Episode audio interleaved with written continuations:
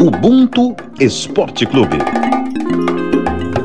Nós somos o esporte. O esporte somos todos nós.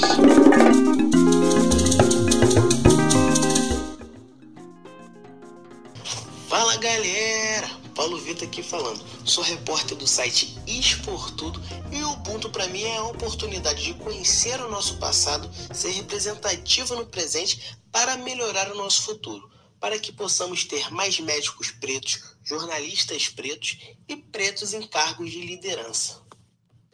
Então é isso, valeu, tamo junto. Salve, salve galera, mais um Ubuntu Esporte Clube começando aqui agora. Essa definição de Ubuntu foi do Paulo Vitor, do site Esportudo. E hoje um programa especial, como todos são. Não é cansativo falar disso aqui, porque é verdade. Estamos recebendo aqui. Aliás, vou apresentar primeiro a Rafael Serafim, porque o tapete vermelho está aqui estendido, porque ele já vai entrar. Que faz sentido, né? A gente apresentar primeiro os anfitriões e tal. E depois a gente recebe a visita. Rafa, Rafael Serafim, que faz, além de tudo, mais aqui neste local chamado Esporte da Globo. Eu sou Marcos Luca Valentim. Aliás, bom dia, boa tarde, boa noite, boa madrugada para todo mundo, não importa a hora que vocês estejam nos vendo, nos escutando. Rafa, um tempo que a gente não tá junto aqui, hein? Como é que você tá? Tudo bem? Tudo bem, é verdade, né? Faz um tempo que a gente não divide essa roda, mas é sempre um prazer estar aqui, sempre um prazer bater esse papo contigo. E, cara, é sempre um prazer sentar na roda do Bom Esporte Clube, porque a gente anda chique demais, né, cara? A gente já chegou na marca de 100 episódios, esse é o centésimo primeiro, e a gente só recebe fera braba aqui, né? Só gente muito importante para a história é, preta nesse país, né? Então, vamos para mais uma. Se fosse para fazer pequeno, a gente nem fazia, a verdade é essa. É, né? Exatamente. Estamos aqui para isso. Então, rapaziada, é, estamos recebendo hoje aqui Rafael Logan, Uau. que eu posso chamar com muito prazer de amigo, nosso irmão, que é um dos caras mais talentosos que a gente tem no país, em várias esferas, e vai, já começou, aliás, já está para estrear, vai dar vida a um grande personagem que pouca gente conhece, tem uma história fantástica, que é Fernando Tererê. Para quem não conhece, vai conhecer nesse programa aqui já já, porque tem que conhecer esse grande cara. Logan, é, que tem um monte de qualificação, inclusive capoeira, mas a gente vai conhecer mais dele a fundo aqui nesse programa, irmão. Satisfação ter você aqui, que bom que você veio. Tamo junto. Satisfação total. Fala, rapaziada. Como diz meu amigo, meu querido irmão, boa tarde, bom dia, boa noite, boa madrugada. Rafa, prazer te conhecer, prazer estar aqui com você, sou seu fã demais. E do Marquinhos, além de muito fã. Tenho nem roupa. sou grande amigo desse cara aqui, que, pô, sem palavras, sem palavras. É isso, galera. Prazer. Vambora. Vamos tocar.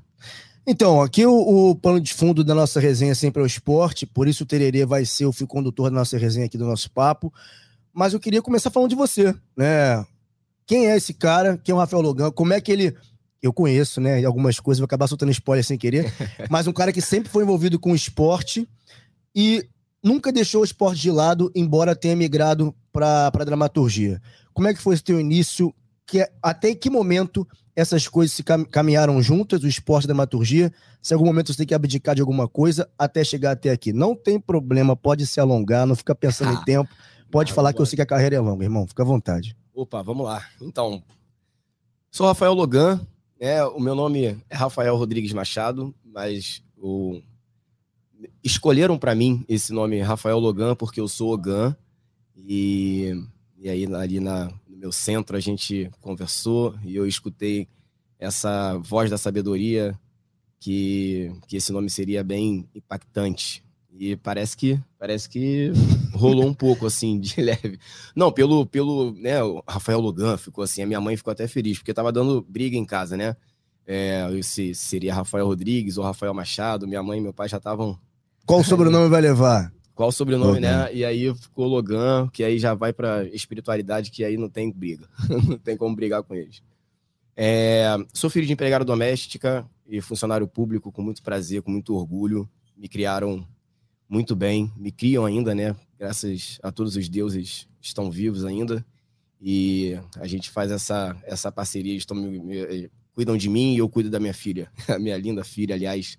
Sofia, meu amor, pai te ama. é, então, eu sempre fui muito ligado ali sim a esporte. Eu, eu, é, eu, comecei a fazer capoeira, eu tinha dois anos de idade, porque meu pai sempre fez, meu tio, que é o mestre Braga, que é aluno do mestre Moraes, para quem é capoeira aí conhece bem. E meu pai é, treinava com ele lá na Uni, uhum. é, no catete, e eu ia lá. E eu ficava lá pequenininho, bem pequenininho, ainda engateando. E ficava indo sempre lá, eu, minha mãe, ficar lá com ele, minha irmã. E eu literalmente comecei a andar na capoeira. Comecei, eu fiquei em pé e comecei a andar na capoeira, dentro da capoeira. Isso então, é muito então, simbólico, hein? Muito simbólico, cara. Assim, então, daí é, a gente já vai passar, a gente já vai chegar um pouco mais à frente. Por que, eu tive que, que escolher, né? Uhum. Eu tive que passar, ficar na capoeira. Exatamente por causa disso, que é uma, que é uma coisa totalmente familiar, é uma coisa nossa, capoeira é coisa nossa. E foi, o ano foi, foi passando, foi passando, foi passando. Eu, é, com 12 anos, eu comecei, com 11 anos eu comecei a fazer jiu-jitsu na academia Leão Teixeira, lá na Gávea, que é onde eu moro. Uhum. E, e, comecei a treinar, treinar, treinar. Com 12 anos, eu, eu já estava já competindo, fui para Copa Company no Novo Leblon. Company, caraca. Aí ganhei, maneiro, assim, faixa branca. Eu ganhei, aí passei para faixa amarela, já estava me encaminhando para faixa verde. A, a, eu não sei se existe hoje. Acho que infantil existe ainda. É, no, é, infantil porque você não pode pegar a faixa Isso. azul, né? Aí, e aí eu tive que escolher, tive que escolher. Infelizmente, tive que escolher entre a capoeira e o jiu-jitsu. E, obviamente, nem pensei duas vezes. Né? Já estava ali encaminhadaço ali, capoeira total. E fiquei na capoeira. Só que o destino Sempre ele. Fez com que a gente se reencontrasse, eu e os, e os tatames. E, e aí, cara, ano passado a gente entrou nessa. É, esse convite maravilhoso eu recebi para fazer o Finfou. Não sei se a gente já pode falar disso. Irmão, a cronologia é tua. Depois eu te volto, não, te avança, não tem deixa, problema. Deixa eu falar aqui primeiro. aí, não, aí aos 12 oh, anos. O que, que a gente pode falar aqui? Tudo que você quiser, é isso. Tá bom, então eu vou, então eu vou aqui cronologicamente. Quando eu escolhi ficar no, no, na capoeira, aos 12 anos, foi exatamente nesse ano que eu fui fazer teatro. E hum. comecei a fazer teatro, e aí, cara, assim, amei. Porque eu tenho uma coisa comigo que é a capoeira e o teatro tem tudo a ver. A capoeira é para a vida, que eu falo sempre com os, com os, com os alunos, com o meu mestre também, que a capoeira ela tá em, em todos os lugares, muito mais do que numa própria roda mesmo, assim. A, é, a capoeira é filosofia de vida, porque se você aprende a prestar atenção na roda, o que, que o mestre está cantando, né, o canto que está sendo falado, né, o golpe que está sendo dado, a esquiva e principalmente quem está batendo palma ali para você, né, quem está em volta, você quando você aprende a, a, enxergar isso, você enxerga o mundo de uma forma diferente. Você, é, cara, você vai atravessar a rua, você presta atenção na senhora que vai que vai precisar de ajuda, no, no, no sinal, no carro que está vindo. Então você é vida, é vida, capoeira é vida. E o teatro, cara, é exatamente isso também. Assim, o teatro ele tem tudo a ver, porque a, a roda que tá ali batendo um palmo para você é a sua plateia, né, de uma, de uma certa forma. E o teatro é o palco ali também, você tá ali jogando, você tá ali interpretando, fazendo. Então tem tudo a ver. E eu acho que foi uma, uma, uma junção muito gostosa, assim, que aí eu nunca mais larguei o teatro, tô até então, tenho 36 anos, Tô até então fazendo teatro e capoeira. E, e foi tudo, assim, para mim. Eu, cara, larguei tudo, larguei natação, larguei tudo e fiquei só com isso. Da, da onde, da onde é, veio a ideia do teatro? Quem te sugeriu? Você falou a tua cabeça? Como é que você começou, assim? Foi o convite de alguém? Então, a gente estava na, na, na, minha escola, né? Eu estudava na Escola Municipal Desembargador Oscar Tenório, na Gávea também. E aí, um, um grande amigo meu, que é o Pedro Bruno Chacal, que é cara, multicampeão aí, black belt judô, jiu-jitsu. Ele fazia judô com um antigo mestre de judô que já faleceu, que é o Jorge França. Ele dava aula lá no, de, né, lá, lá, no colégio, então a gente ia treinar, mas ia treinar de uma forma assim, o Chacal treinava muito e eu ia lá ver. Assim, ficava lá tomando queda só. Mas, mas sempre em cima de um, de um tatame, sempre, sempre assim, caindo para dentro, né? E aí, quando acabava a aula de judô, começava a aula de teatro. E aí a, a, professora um dia pediu, a professora Carmen, que foi minha primeira professora, pediu pra gente tirar os tatames e pediu pra gente ficar. Um ah, dia, na mesma sala o teatro? Sala, ah. Na mesma sala. A gente tirava os tatames e aí entrava a galera teatro. Uhum. E a gente ficava lá zoando até a rapaziada que entrava, a galera que tinha um olhar totalmente diferente do nosso, assim, a gente totalmente bruto ali, né? Numa, dentro de um mundo totalmente. A gente tinha acabado de trocar porrada, um com olho roxo, e a galera entrava totalmente leve, assim. É, na, lá, sensibilidade, sala, né? Sensibilidade, assim. A gente, pô. Aí a professora Carmen pediu pra gente, é, pra gente ficar esse dia. Porque seria uma, uma pequena apresentação para todas as séries, para todas as turmas, né? Uhum. Da, que era da quinta série até. Era da quinta até a oitava. E aí ela pediu pra gente ficar, pra gente fazer o vento, pra gente fazer árvore, pra gente, pra gente ficar ali atrás. Só... Aí eu falei, pô, tá, vamos lá. Ficar... Figurante. É, tem fala? Ela falou, não, você vai ficar ali atrás. Quando, quando você ouvir essa fala aqui, essa deixa, né? Quando você ouvir essa fala, você balança o braço, é o vento. Falei, pô, beleza, vou ficar, não tem nada pra fazer. Eu tava, eu tava exatamente com o dedinho quebrado, porque eu tinha quebrado o dedinho esse dia lá no, no, no treino, né? Cara, kimono é isso, né? Kimono faz quebrar tudo. E eu tava com o dedinho quebrado, mas falei, ah, dá, eu aguento. Fiquei. O quinto metatarso quebrado. eu lembro até hoje disso, que eu fiquei, cara, dói muito o ossinho do pé, que, meu Deus. E aí, fiquei. Gostei. Quando, quando acabou a peça, né, a tal apresentação, a galera batendo palma, eu falei, calma aí. Tem alguma parada aqui. a galera batendo palma, eu falei, calma aí, velho. Que parada maneira, velho. Eu não sou leonino, mas tem, um ego, né? Tem um eguinho ali. E aí eu falei, cara, maneiro, que maneiro, que maneiro. E fiquei. Aí comecei a fazer aula ali. E aí eu fui pra extinta Casa da Gávea depois, que foi quando eu. Que foi em 2000, que quando eu comecei de verdade, assim. E, e fui, né? E vim até aqui. Sensacional. E é isso, assim, cara. É um, é um. Minha mãe, obviamente, desesperada, aquela mulher preta, linda com medo, falou: Cara, você, eu tenho certeza que você vai sair disso tudo, porque eu vou mandar você sair.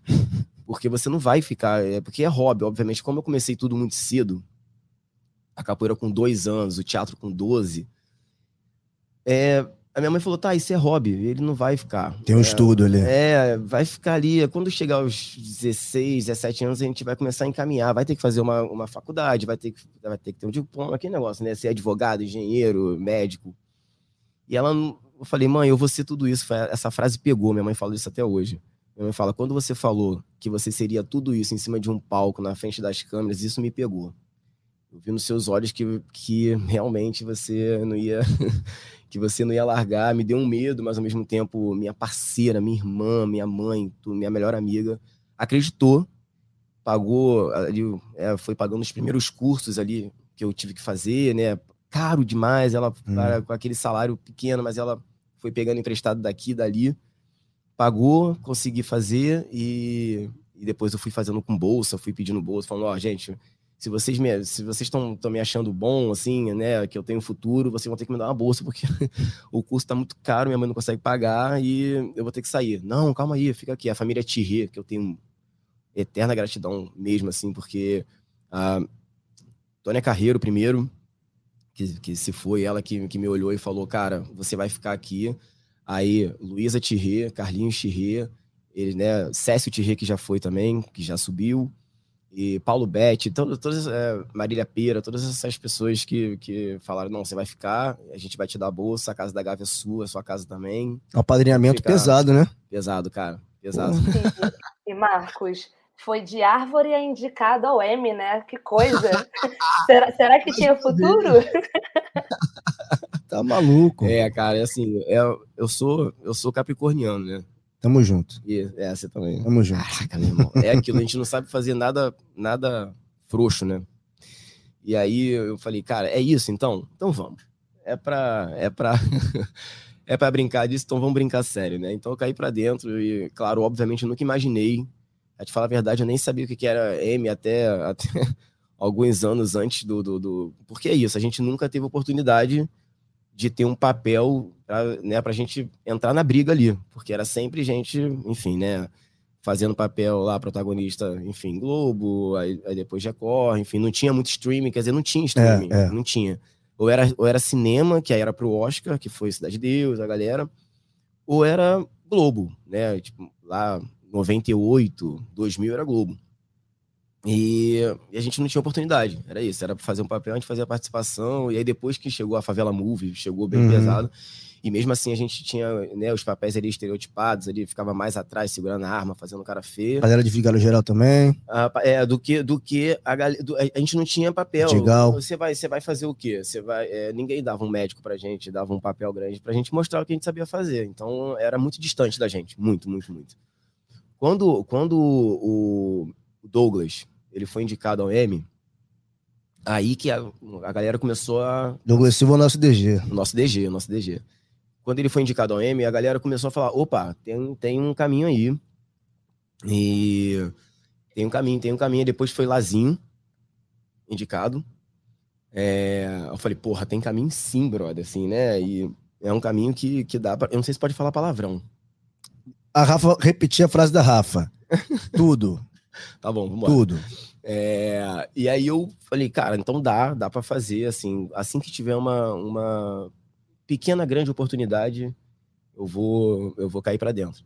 E aí que chegou em Puros, eu falei, cara, depois de negar muito, ficar negando demais papel de bandido, eu vi que em Puros era, não era mais um, não era uma participação é, isso que é, pequena que ia ficar ali atrás, né? Tipo, quando, quando chegou o teste, a minha empresária falou, você vai fazer. Aí eu falei, não vou fazer mais bandido. Eu tava morando lá fora, que aí volta, volta a história capoeira. Eu tava morando, não. Tava, todo ano eu viajo, fico três meses lá fora para ficar graduando os alunos. Uhum. E aí eu tava lá fora e falei, cara, quer saber? Eu fui visitar a Espanha, Barcelona, e falei assim: eu, eu fico três meses, né? Então, eu, nos últimos 20 dias, eu tiro férias. Aí eu, eu vou, né? Eu vou lá conhecer algum outro país. Eu fui Espanha e escolhi Barcelona para ficar cinco dias. Fiquei 28. perdendo voo e tal, não se perdendo entre aspas, né? Falando, não, é, né, não dá, não vou voltar, não vou voltar. É próximo. Porque, é, porque eu, é, era só convite para fazer bandido, eu falei, não vou, não vou, não vou. Até que chegou em Puros, chegou o filme primeiro pacificado, eu tinha passado desse, nesse, que a gente tava, a gente quase foi pro, pro Oscar agora. Ontem saiu. Verdade, é, verdade. Quase foi, a gente quase foi. É, mas chegou esse filme pacificado que eu tinha passado nesse teste, e aí a minha, a minha empresária falou: se você não voltar, era a terceira passagem que ela tava enviando.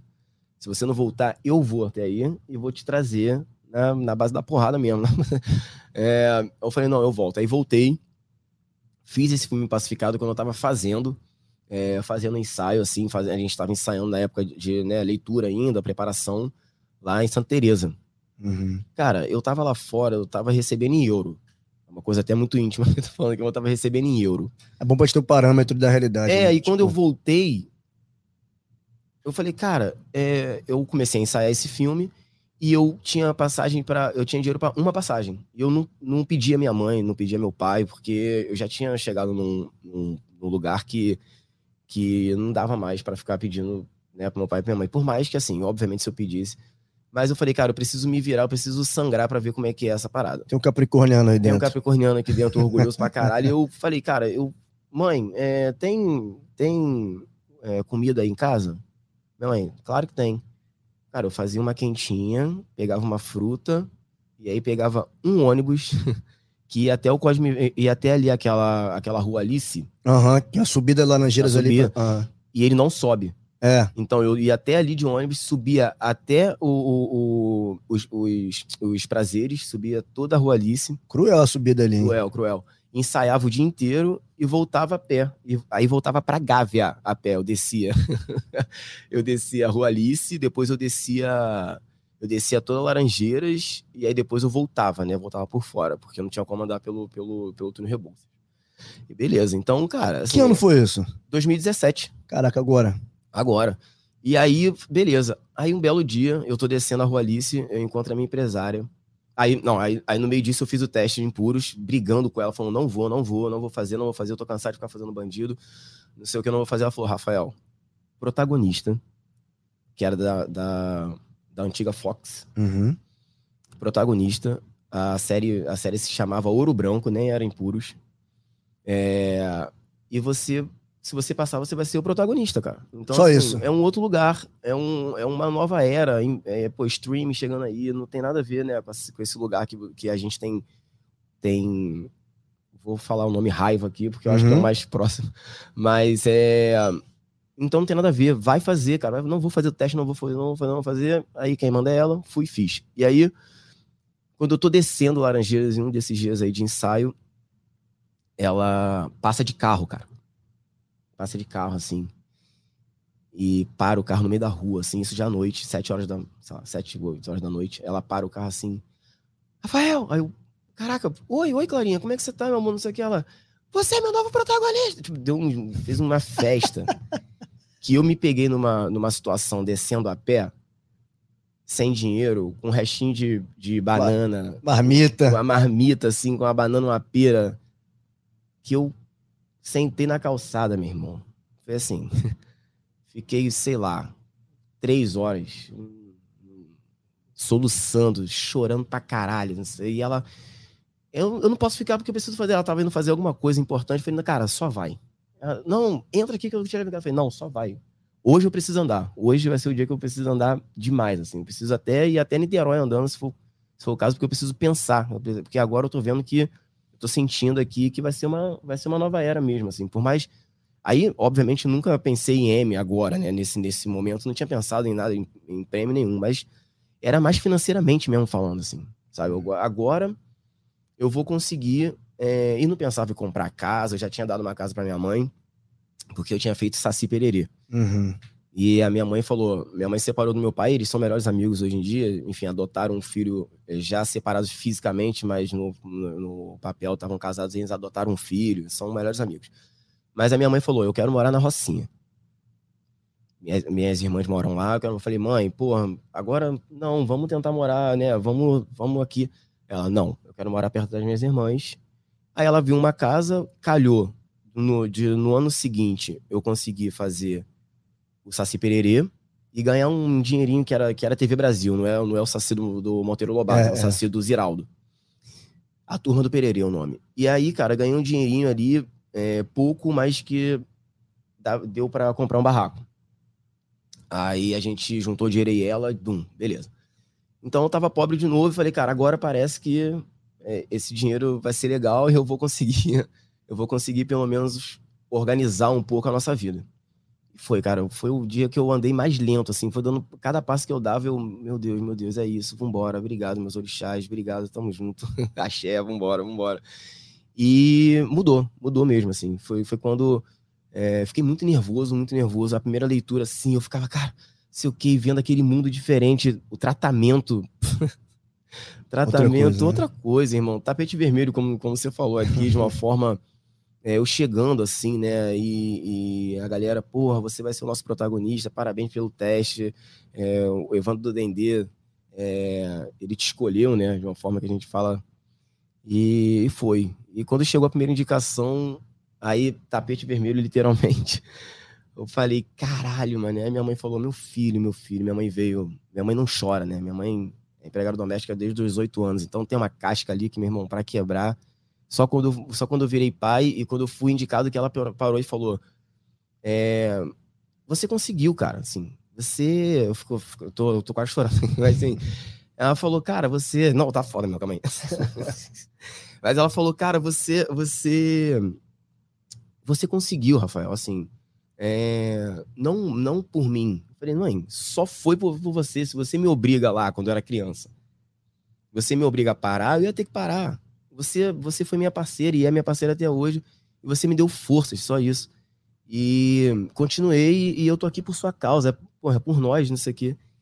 E, e é isso, cara, assim, a vida, a vida deu um, deu um salto, caminho de pedra, espinho, suando sangue, mas hoje a gente tá. Ainda não chegou no, no momento, no momento auge, mas eu acho que o, que o auge é hoje, né? O auge é você tá, ainda mais pra gente preto, a gente tá vivo e tá conseguindo é, é, tá, com a, tá com a família, proteger a família, literalmente falando, financeiramente mesmo, assim, proteger fisicamente, financeiramente. E acho que esse é o auge. Eu tô conseguindo hoje e eu tenho maior, maior orgulho desse caminho que eu, que eu fiz foi difícil pra caralho, ainda é. Porra. Ô, Rafa. Falei pra Cara, tem que falar mesmo, assim. É, e eu gosto quando a gente se encontra nesse lugar, né? Que é essa emoção boa, né? Porque a gente fala muito de tristeza e de dor, porque é a nossa vida, é a vida da nossa família, enfim. Então, eu fico muito emocionada quando você fala isso. Eu acompanho o seu trabalho, eu acompanho a série Impuros. É assim, cara, é, eu, quando, quando começou a série, é, Tiago, que é meu marido, falou: pô, vamos ver e tal, é com Logan, é, deve ser muito braba. E aí eu falei, cara, de novo, mais uma série, sabe, sobre tráfico e bandido e tal. Eu e a gente a sabe o que, que, é isso. E a gente eu fui sabe o que, que é isso. Né? E, e aí, só que, cara, por um lado é prestigiar, e aí quando começa é um show mesmo de atuação que você não quer parar de ver, assim. Isso aconteceu com a gente com várias pessoas que a gente conhece que falaram sobre essa série, sobre a sua atuação, etc. E aí, a gente acabou aqui chegando num lugar que você conta a sua história e você fala sobre teatro, você também fala sobre dramaturgia, né? Então, assim, ser ator é ser um, um grande contador de histórias e das mais variadas. E aí a gente chega nesse lugar que a gente vai falar sobre o faixa preta.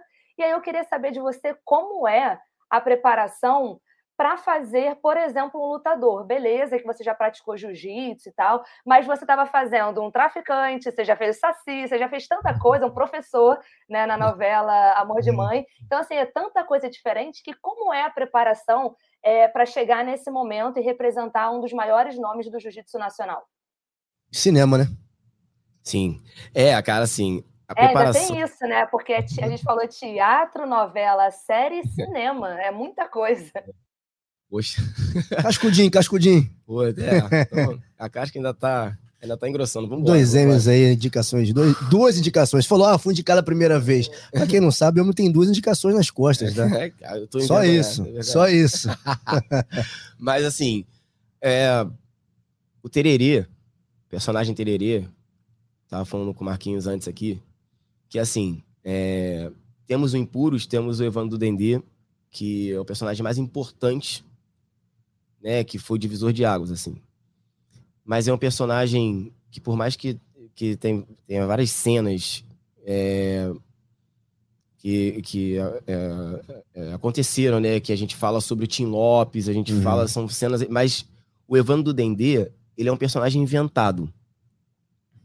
Então essa imaginação fértil, a gente, a gente pode ir para a gente pode ir para qualquer lugar.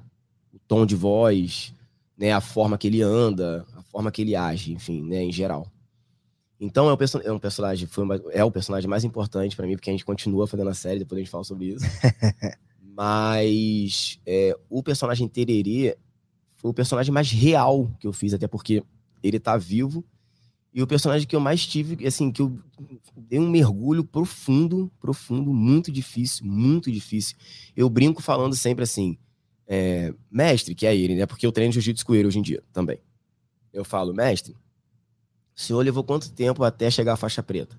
Aí ele fala, porra, tempo pra caralho. Eu falo, Finfou, que é, que é meu mestre também. Quanto tempo? Dez anos. Ah, tal, tal. Eu falei, meu irmão, eu, eu levei. eu levei dois dias para virar um faixa preta. eu fiquei treinando um mês e meio, preparando, porque eu fui chamado. Tem uma, tem uma curiosidade que eu, que eu fui chamado para fazer o Finfou. E aí. Alan Finfo. O Alan, Finfo, Alan do Nascimento. Exatamente, que é um cara assim. É, enfim. Não tem nem palavras para falar que eu mergulhei primeiro na história do Finfou, primeiro. Né? Fui chamado para fazer o Finfou. Depois de um tempão, a, a galera já tava treinando jiu-jitsu. O amigo que ia, que ia fazer o protagonista já tava lá treinando há um tempo, já tava uns quatro meses treinando. O amigo que fez o Leu, que é o primo do, do Fernando Tererê, aluno do Fernando Tererê, que mora em Dubai hoje. É, ele fez o Leu, esse meu amigo, que é o Jefferson Brasil. Ele já estava treinando também há quatro meses. E quando eu fui chamado, faltava um mês só para acontecer o filme. Então, assim, foi na maior correria. Liguei pro Finfou, a gente começou a trocar ideia, fui pegando, né, fui sugando dele ali. Ele lá na Suécia e eu aqui. É isso que eu ia falar, para quem, não, quem não sabe, o Alan Finfou, que é a faixa preta de jiu-jitsu, aliás, é comum, né, toda academia de MMA no mundo o treinador de Jiu-Jitsu Academia é um cara brasileiro. Sim. O Finfou tá na Suécia, inclusive prepara vários atletas do UFC. Exatamente. É, na parte de chão, só para dar um parênteses para quem Isso. não tá ligado. É, e é, pô, ele tá aí com, com um atleta dele que tá bombando, que é o que é o Shimaev, que é o Shimaev aí que tá sinistro. Mas e aí eu comecei a ligar para ele e a gente tem uma história muito próxima. E Finfou é, e o Mestre Herê também, mas a gente tem uma história muito próxima porque eles são do Morro Cantagalo, aonde é, obviamente eu convivi muito, eu convivo muito Rocinha, morei, é, passei bastante tempo em Vaz Lobo, é, e morei na Gávea, porque é uma vila, onde eu moro é uma vila de morador, de funcionário público, né, de funcionários públicos, assim, que estão ali, e que é uma vila que tem 15 casas, e que esses moradores, eles, esses trabalhadores, eles ganharam uma casa, que é, é uma coisa antiga, tem 80 anos já, já isso, que é que, que não podia morar longe uhum. do Jardim Botânico, ou então do Ibama, que é o meu pai. Meu pai é do Ibama. E então eles ganharam essa vila. Meu avô ganhou essa casa lá, uma casinha bem pequenininha, uma favelinha dentro da, da tão temida Gávea, Baixo Gávea, né? E aí, é, então a gente frequentava muito, assim, todas as favelas, baile funk, campeonato de futebol, tudo isso a gente frequentava muito. E enfim, foi, a gente se esbarrou bastante, a gente não lembra, a gente não lembra disso, mas a gente começou a contar histórias e ele falou, eu tava esse dia. Aí ele contava a história, eu falei, eu, eu tava esse dia aí. Aí o baile funk, eu tava esse dia, que tem até uma cena do filme. Ó, oh, spoiler. Eu não posso dar, dar um spoiler total, mas como é uma cena real, que é muito real, uma cena que foi é, dramática dentro desse, desse lugar, baile funk, que teve uma briga entre a galera do jiu-jitsu, eu vou falar bem superficialmente, assim. A galera da, do jiu-jitsu com a galera do tráfico. E eu lembro disso, que eu, como um amante de baile funk de favela, é, não, de, não de clube, mas de baile favela, de favela. Baile de favela mesmo, que eu gosto muito. É, eu, eu, eu, frequentava todos os, todos os bailes e eu tava lá esse dia quando teve essa briga. E aí vocês vão entender quando vocês. Quando vocês. quando o filme lançar, vocês vão, vão lembrar do que eu tô falando, que foi essa cena marcante, assim. Né? Tiro pro alto e tudo dentro do baile funk. tu leu o roteiro, então tu falou, peraí. Eu falei, eu, eu falei, eu falei, fim fogo. Eu tava esse dia. Ele falou, então, o cara que conseguiu salvar tal, nananã, que vocês vão ver no filme, fui eu. Eu tava com, a minha, eu tava com a minha mulher, ele tava com a mulher dele, a sueca, no baile funk, apresentando a favela para ela. E aconteceu essa briga, ele se meteu no meio, ela gringona ali, não entendendo nada. E eu lembro dela, obviamente. Uma cabeça loura ali, perdida no meio do baile funk. E eu lembro da, da galera do jiu-jitsu, a galera com a orelha estourada, a galera assim, tipo, não, calma aí, calma aí, não, não sei o que. Você eu falei, caraca, eu lembro desse dia, era você. Então, falei, cara, eu vou fazer essa cena, irmão. Que eu vou fazer essa cena e eu, eu vou fazer você, caralho. Que, porra, que foda, não sei o quê. E beleza. Fora essa vivência, você fazer um faixa preta não é. Eu tenho o meu, o meu, o meu estilo de luta que é basicamente o deles, obviamente, porque eu sou um deles, que é uma luta para frente. A gente, a gente é ali um pouco agressivo ali no para frente, ainda mais eu que sou faixa branca, eu voltei a ser faixa branca. É, e aí faixa branca só tem força, né? só tem força de é. vontade e força. Então, assim, você cai para dentro. Então, é, mas a gente é para frente. A gente não é aquele que fica esperando, não. Então, tererê, toda a dinastia tererê, a gente é toda, a gente, a gente é para frente, né? Mas o meu estilo de luta é um. Puxo pra guarda de uma forma. Quando eu fui fazer o Finfou, era totalmente diferente. Aí é que tá a, a jogada, né? É você aprender a lutar como cara. Como é que você aprende a lutar durante um mês como um faixa preta? Impossível. Impossível. Impossível. Aí eu pedi pro nosso roteirista, o Rangel, falei assim, irmão, me salva. o que que eu vou fazer? Finfou, vamos lá. Alan Finfou, o que, que eu vou fazer? Ele falou a, a cena mais importante, que é mundialmente conhecida, que foi em 2014, uhum. que foi europeu. A, no europeu em Portugal, que foi quando foi, foi a entrega da, da faixa que o Alan Finfou devolveu a faixa pro mestre dele, que é o Fernando Tererê. Essa era a cena mais importante do filme. Então não tem luta, uhum. fisicamente falando.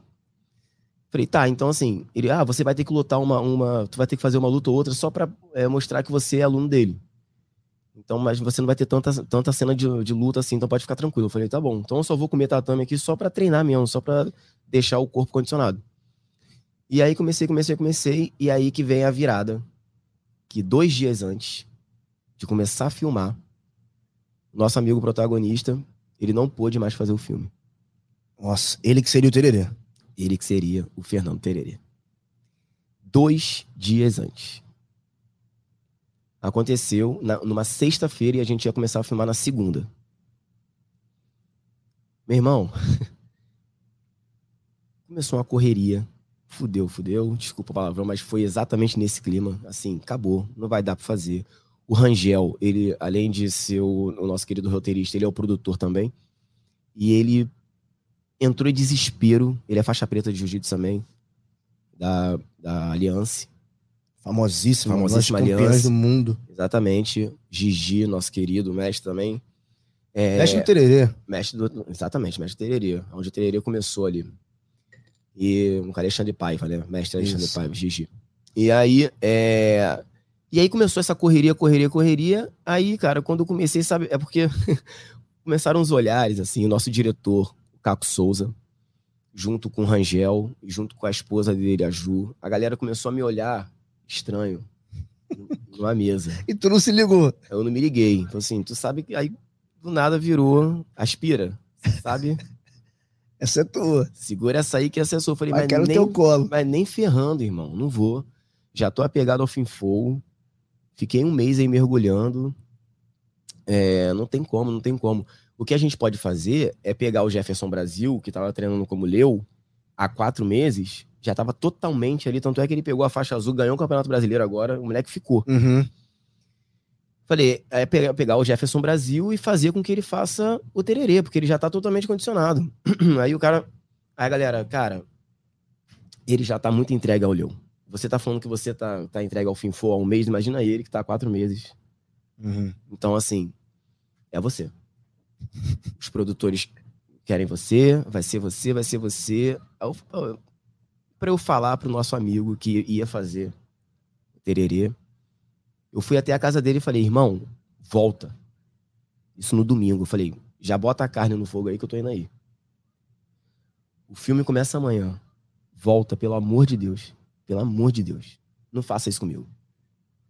Eu não posso começar um filme amanhã. Você já tá com preparadora de elenco. Você já tá com tudo armado. Pelo amor de Deus. Tem a parte do Gil ainda, parte do chão. Tem como... a parte do jiu-jitsu que é tudo coreografado. Uhum. Então, a gente. Ele, é, todas as lutas são coreografadas. Então, ele tava com toda a coreografia, assim como o texto, ele tava tudo na mente já. Caraca. Como eu não ia lutar muito, como o Finfone, que é a parte só da venda da faixa e da entrega da, da, da, da faixa, então não tem luta. Então eu falei, cara, tá, tudo, tá tudo bem para mim, eu só tô treinando jiu-jitsu porque eu, eu quero. Só uma luta ou outra ali que eu, que eu peguei uma raspagem dele ali que é difícil a beça. Beleza, meu irmão. Não dá, não dá pra voltar, não dá pra voltar, não dá pra voltar. Tem como passar esse filme pra terça-feira, então? Tem como passar? Todo mundo aí, produção? Pode ser, pode ser, pode ser. Mexer os pauzinhos lá, beleza. Vamos passar para terça. Só mais um pedido. Tem como a gente fazer a parte emocional antes? E que eu vou todo dia treinar a parte física. Eu vou pegar a, toda a coreografia do cara. Mas eu preciso fazer a parte emocional, a parte de, da atuação.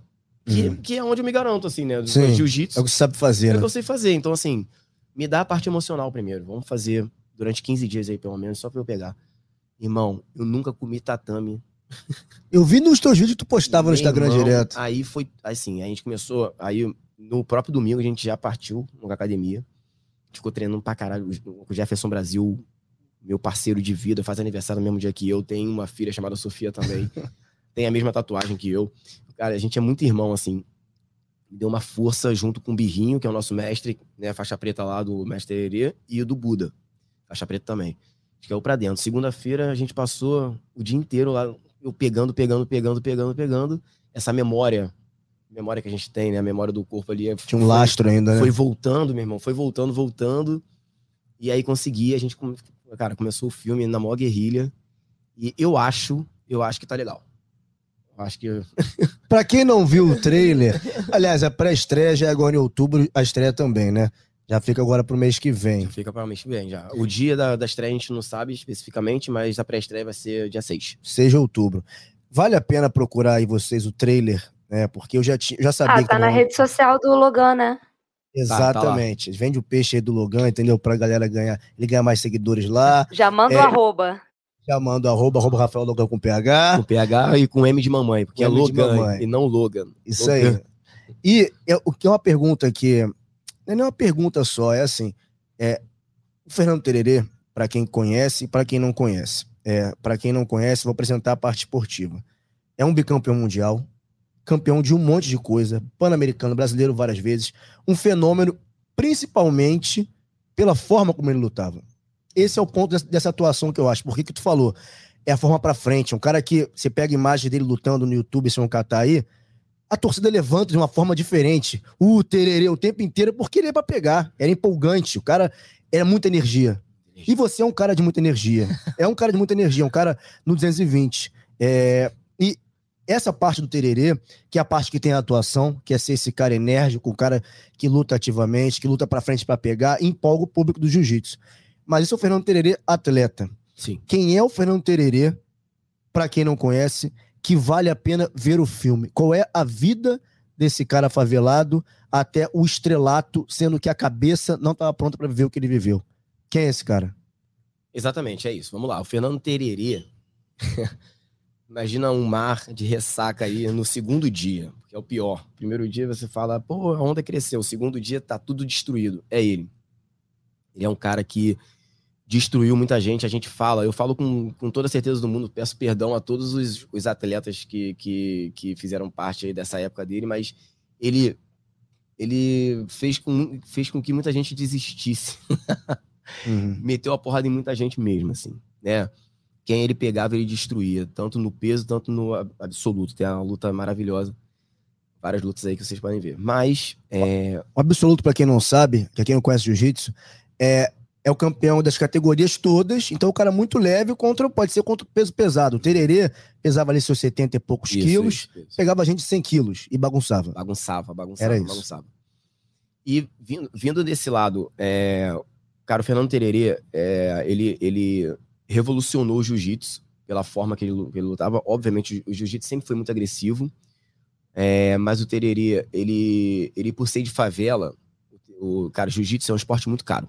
Uhum. Já começa pelo, pelo, pelo kimono. Caríssimo. Caríssimo, mensalidade caríssima e é pra alta sociedade mesmo. Tanto é que você, a gente tem até um, um A gente sempre falou que, porra, os playboys, né, jiu-jiteiros, playboy, tudo uhum. playboy. A galera que fazia era tudo playboy. É... Quando chega o tererê nas mãos do, do mestre Gigi, o Gigi vê uma possibilidade ali. Uma possibilidade assim, aqui tem um trator, meu irmão. Ele criou um trator. Criou um trator. Ele, o general, né? Todo mundo criou um trator. Fábio Gurgel. Fábio Gurgel. Aí, meu irmão, o cara é tão bom coração agora falando do coração dele. O cara é tão bom que ele falou: vou levar pra favela esse esporte que não tem lá, que tem a capoeira. E ele fazia a capoeira com o mestre tartaruga.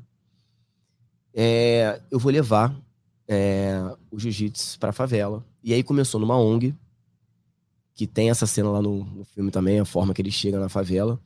E ele começa a usar o nome dele, que é o que eu, que é o que eu mais admiro assim na gente, que é o lance de você é, olhar pra gente, quer ser o melhor, vai ser o melhor pra sua comunidade. A gente sempre fala isso. É isso. E ele fez isso. Ele olhou para trás, ele não ficou olhando para frente só, pensou em, em, morar fora primeiro. Não, ele falou, cara, não, se eu tô ganhando tudo aqui, eu vou usar o meu nome pra favela.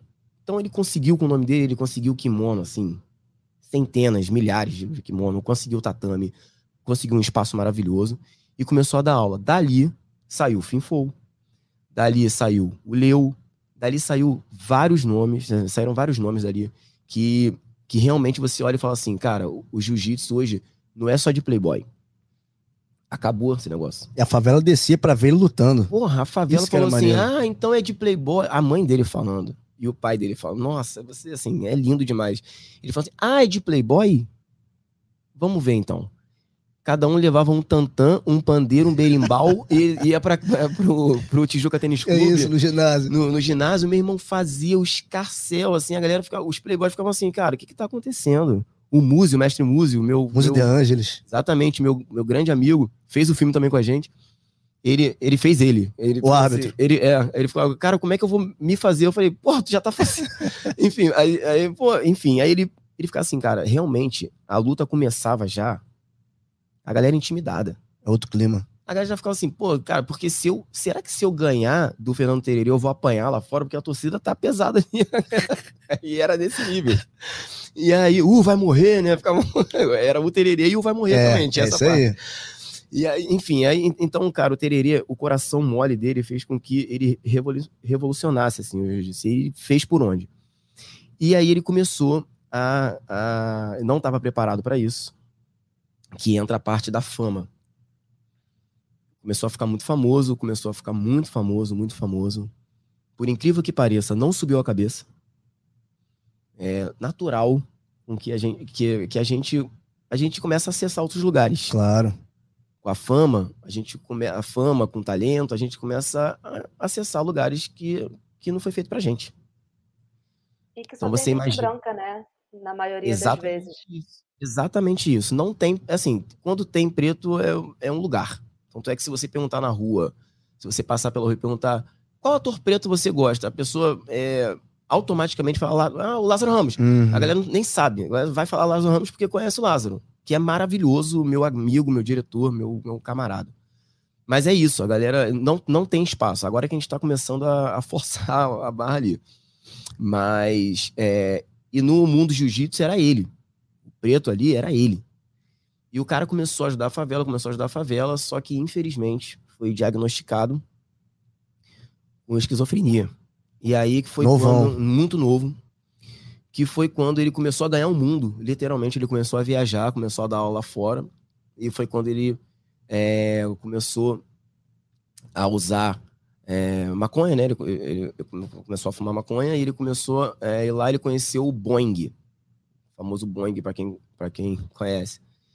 E é, isso desencadeou, isso deu uma potencializada forte na, nessa doença.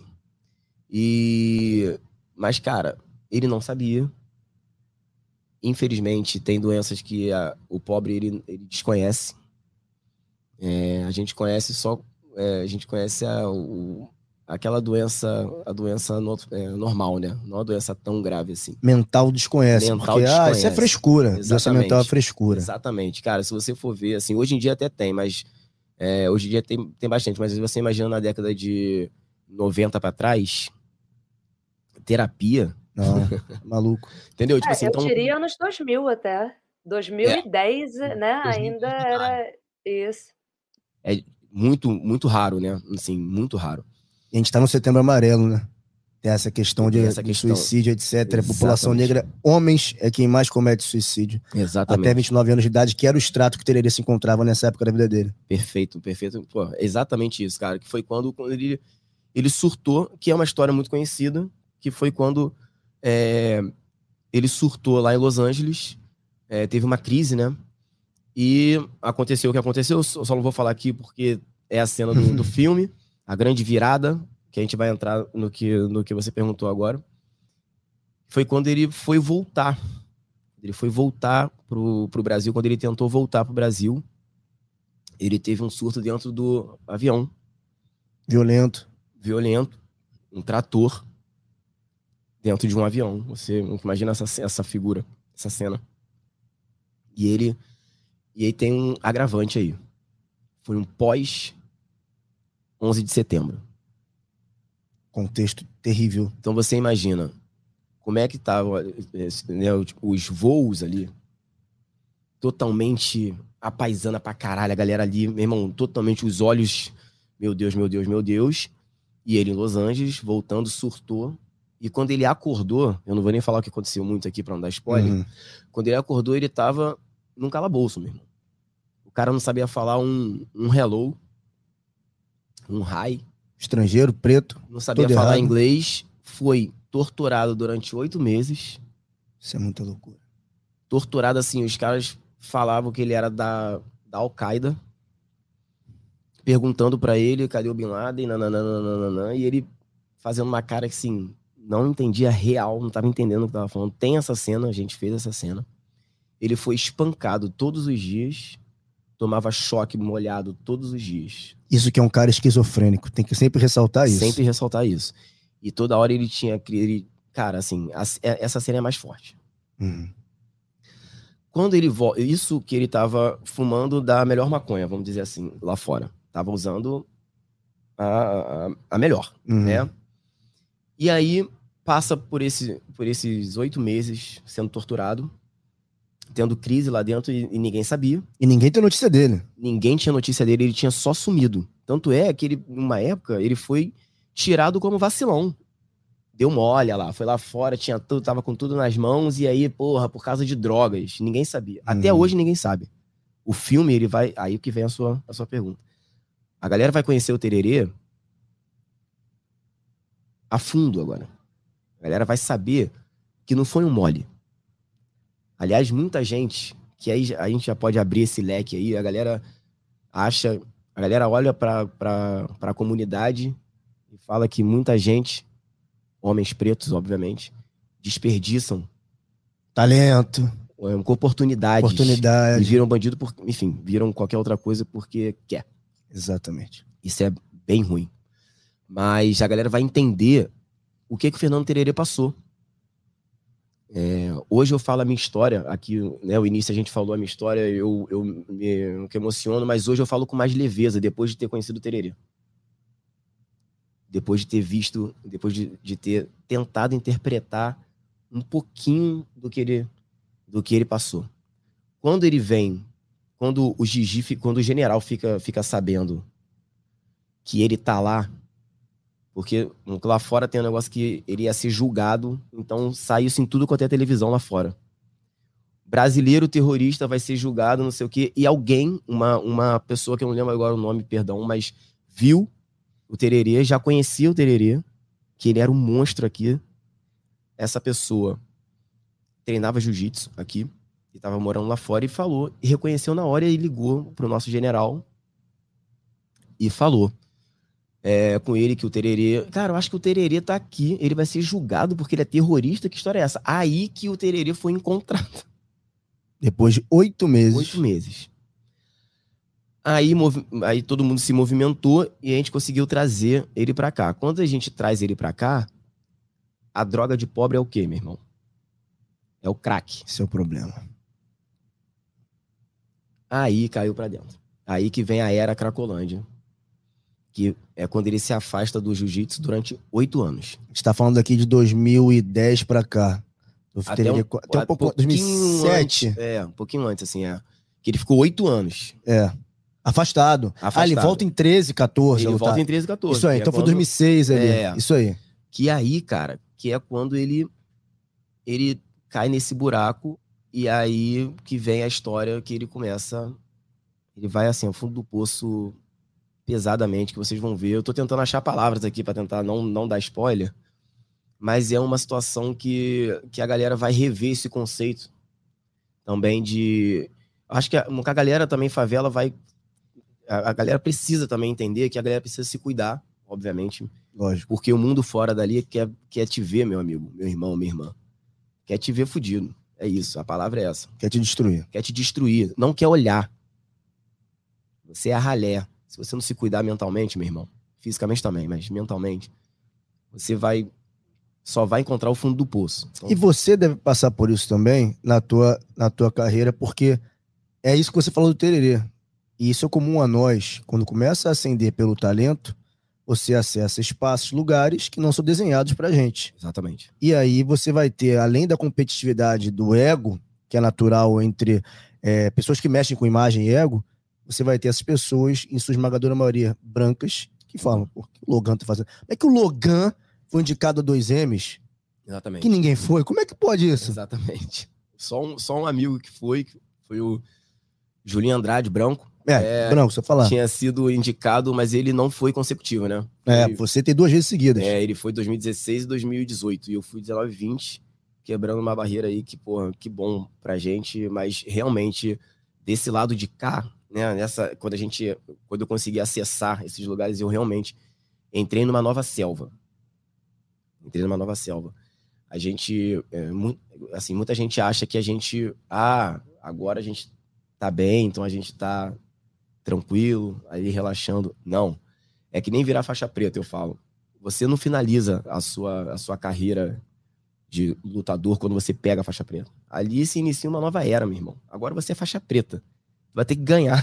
Outra responsabilidade. Outra responsabilidade, você agora é um mestre.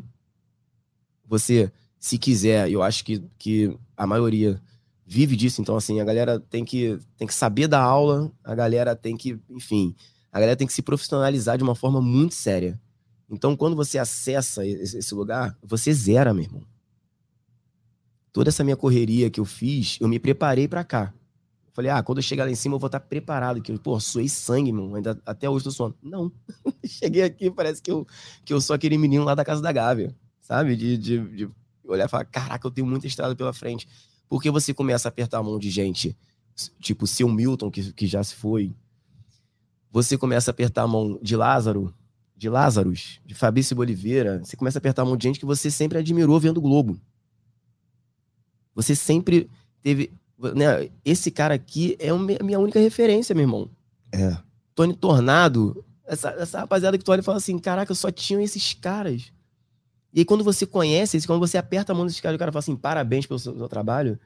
Tu fala: peraí, eu tô recebendo um parabéns do meu, do meu ídolo. Calma, calma aí. Bagunça a mente de novo, ganha-se mais uma puta responsabilidade que, obviamente, tem gente te olhando tem gente da favela me olhando como referência. Hoje. Com certeza. É uma outra responsabilidade. Agora eu tenho que trazer, eu tenho que falar assim, dá certo, vem, vem, vem, vambora, vambora, acredita, vambora. Então você Viver chega... é partir, voltar e repartir, né? Exatamente. e, e tem, a, tem, outra frase também, né, que é enquanto ancestral de quem tá por vir eu vou, Emicida, né?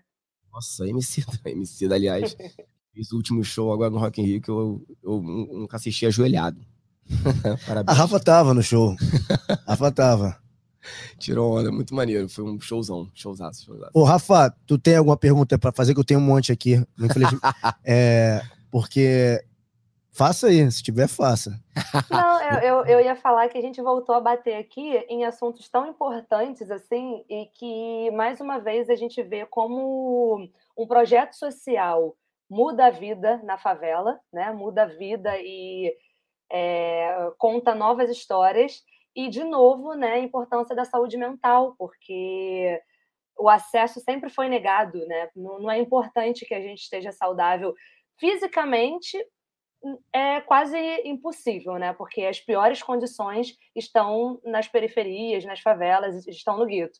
E, e aí, mentalmente, as pessoas não têm ideia do que é, é viver nesse ciclo nesse, é, e tentar sair disso, né? Onde cada vez mais é reforçado que é para a gente ocupar esses lugares, é para a gente não sair das regiões às margens, né, periféricas, e que a nossa vida tem que é, rodar ali mesmo, né? Porque, enfim, eu acho que de todos nós três estamos aqui e a gente é, viveu essa vida, ainda conhece muito o que é a vida na favela e boa parte da nossa família está nesse lugar. A gente não chegou num patamar que a gente consiga tirar tipo toda a nossa família da favela, né? 90% da minha família é suburbana ainda e é muito difícil a gente chegar nesse lugar para conseguir tirar todo mundo. E não é tirar porque a gente tem vergonha desse lugar, né? Mas é tirar porque é um lugar extremamente violento, né? Porque as nossas mães, nossos pais, quando saem para trabalhar, eles saem à base de tiroteio e muitas vezes não conseguem nem voltar para casa, né? E aí a galera quer que a gente esteja bem fisicamente e mentalmente, sem nenhuma estrutura. Então, acho que é, assim. É, o... Eles falam né, que a gente aguenta, que a gente tá. A gente é acostumado com isso. A gente aguenta. Não, isso aí é normal, meu Deus. É, é, é isso, assim, não é, não é para aguentar, né? Mas, enfim, o Logan tá dando aulas e aulas pra gente, Marcos. Continua aí perguntando, porque não, eu só queria reforçar. Na verdade, eu queria até é, já caminhar para esse encerramento, porque eu ia fazer perguntas referentes ao filme e acabar sendo spoiler. Mas eu só queria amarrar. Cara, tu tá doido para spoiler que eu tô sentindo não, aqui, tá? Não, cara, eu vou sugar ele em off aqui, entendeu? E vou prometer que eu vou falar para ninguém. Tem que cumprir, que assinar o termo de disponibilidade e tal. É, mas essa questão da saúde mental é importante, por, eu fiz esse alerta aqui no meio sobre o Setembro Amarelo, é, e vou reforçar esse índice, porque jovem negro é o grupo que mais comete suicídio no Brasil. Isso é um sintoma de algo muito grave que acontece. É a coisa, é um braço mais perverso das membranas do racismo. A pessoa tira a própria vida. Eu tenho um caso na família que isso aconteceu, de homem negro Tem que cometeu também. isso também. A gente conhece gente que faz isso. E, e por quê? Porque essa construção é quando a cabeça morre, levar o corpo é muito fácil, cara. A saúde mental, a, a morte mental antecede a morte física em vários casos. E esse é um deles, porque você aguenta, como tu falou, você consegue, você não precisa disso. Você é forte, pô. Negão desse. Exatamente. Pedir ajuda para quê? Sabe? Então esse é um ponto importante. Agora eu queria deixar você encerrar, Logan, porque além do filme, além dessa admiração que a gente já falou aqui, é, além do trailer, que as pessoas têm que assistir e têm que ir ver o filme, porque é uma história não só sensacional pela forma como ela vai ser contada, mas porque é um Brasil que ignoram por conivência. Sim. Brasil que ignora por conivência. De um cara espetacular que levava é, o Brasil no topo, como campeão mundial, que foi bicampeão mundial. Queria deixar você livre para falar do que tá vindo por aí. Você que tem, você tem várias coisas para fazer ainda. Você vai para São Paulo, eu acho, esse final de semana. São Paulo agora. Enfim, fica à vontade para você falar o que está fazendo aí pra galera, além do Impuros, saber ai, o que ai. o Logan tá metido.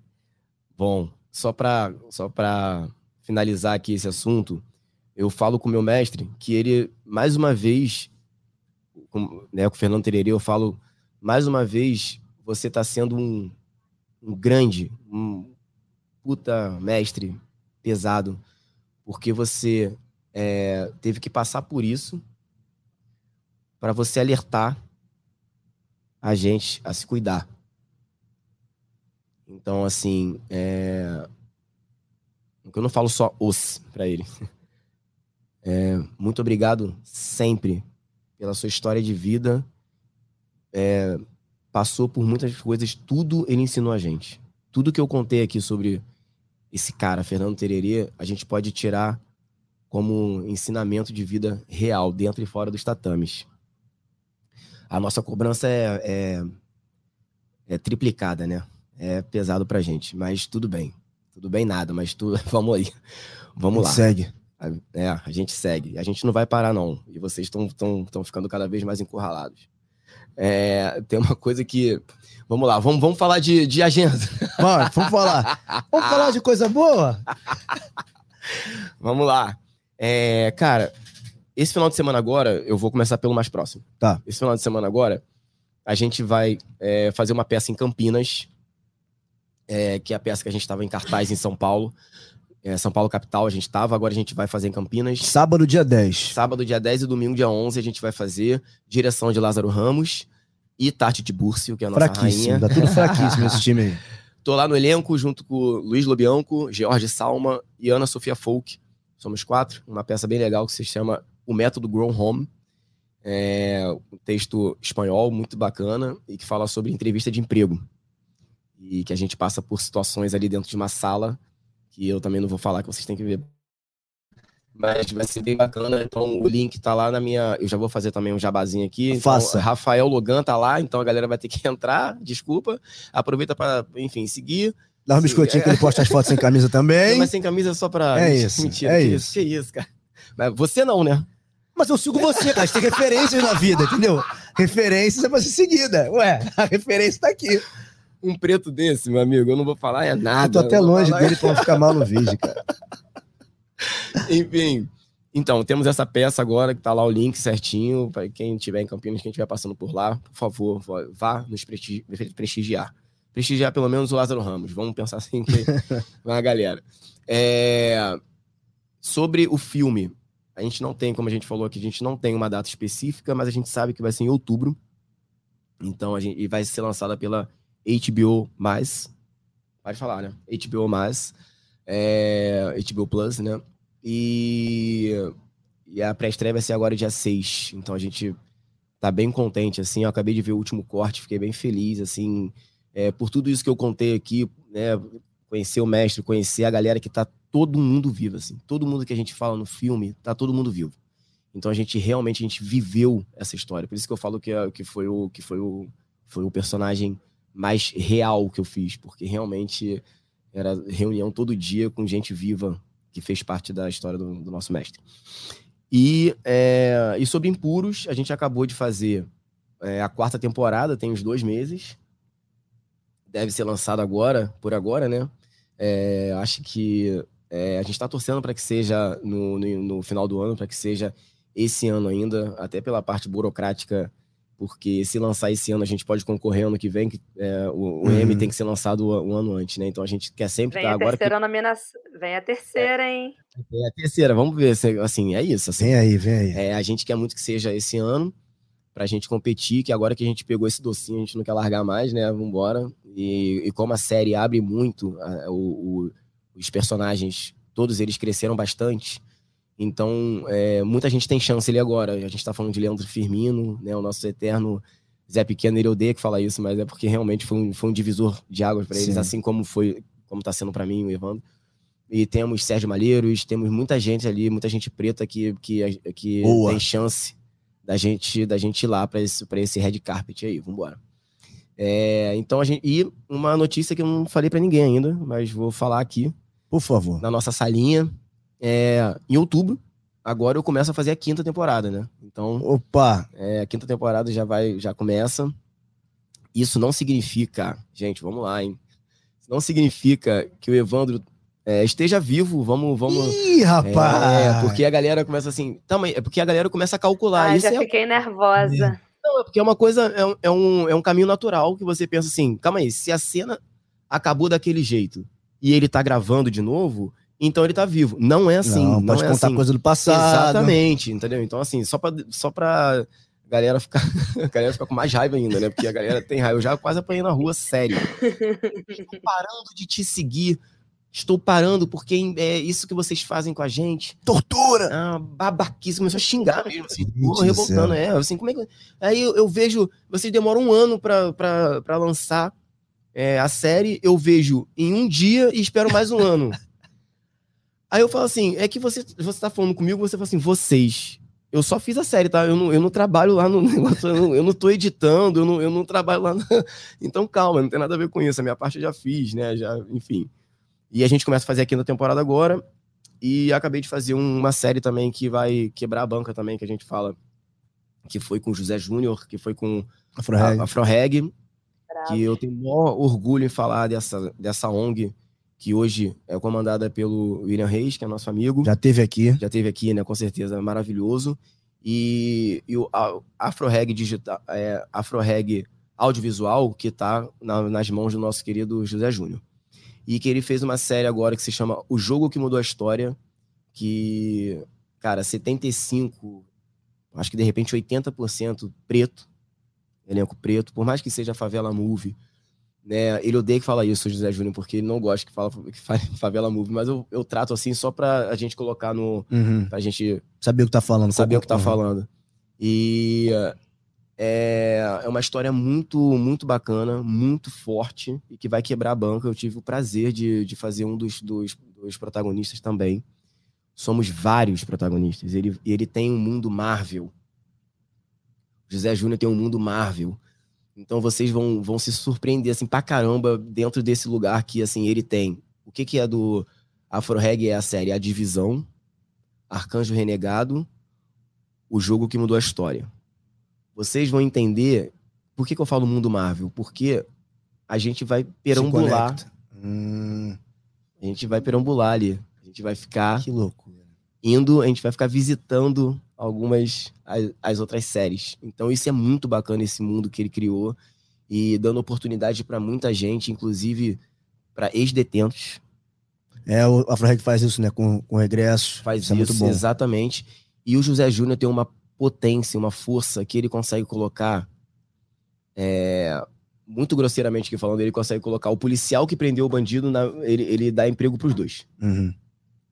Então, o policial Tem a tá- diplomacia. que tá, que tá fazendo a série com a gente, que tá preparando a gente, que, que ensina a gente a segurar a arma, que conta como é que foi né, a, Uhum. a cena real, ele tá contando junto com o cara que ele prendeu.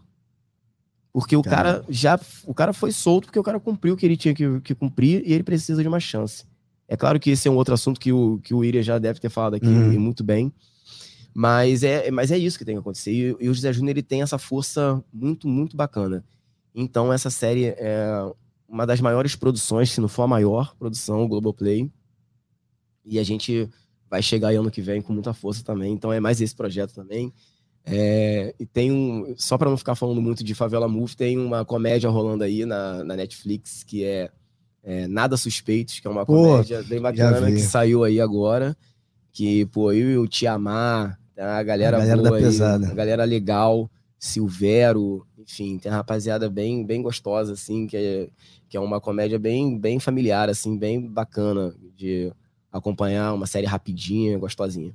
Então tem também isso. E é isso, acho que eu falei tudo. Ah, pouca coisa, né? Pouca coisa, galera Aí. Marcos, série pequena, série pequena. Você tá nessa vibe, né? Vai ter, Vai ter gêmeos, vai ter tempo, pô. Vai ter tempo pra curtir oh, a vida. eu tô vendo tudo que ver agora, porque depois minha vida vai ser ver duas caras babando. Então não tem muito o que fazer. Aí, e essa agenda, pelo amor de Deus, gente. Eu, ah, eu, fui tentando anotar aqui tudo, vou ter que ouvir o episódio de novo para anotar aqui, para não perder nenhuma estreia, tá? Não faz propósito, Rafa. As pessoas que perderam vão no Instagram dele, vão ver a agenda lá.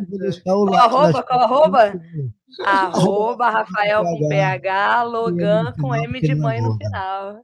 É isso. Exatamente. Galera, esse papo é, que vai se estender para a eternidade, mas nesse formato fica por aqui. Logan, irmão, te agradecer por ter vindo, por ter topado, por estar sempre junto. É, sucesso é o mínimo que eu espero e desejo para você. Saúde é o máximo. E é isso. Rafinha, sempre um prazer estar com você aqui. É, Valeu, Xará. Obrigada. Até a próxima. E é isso, neste momento, a musiquinha do Ubuntu já está no fundo aí escutando. Esse episódio fica por aqui, galera. Espero que curtam, assistam ao trailer O Faixa Preta, conheçam Fernando Tererê. Um abraço. Tamo junto, um abraço. Rafa, prazerzão. Vamos pra eternidade aí, Marquinhos. Sempre junto. Tamo junto. Tudo nosso. Obrigado, gente. Um beijo. Valeu.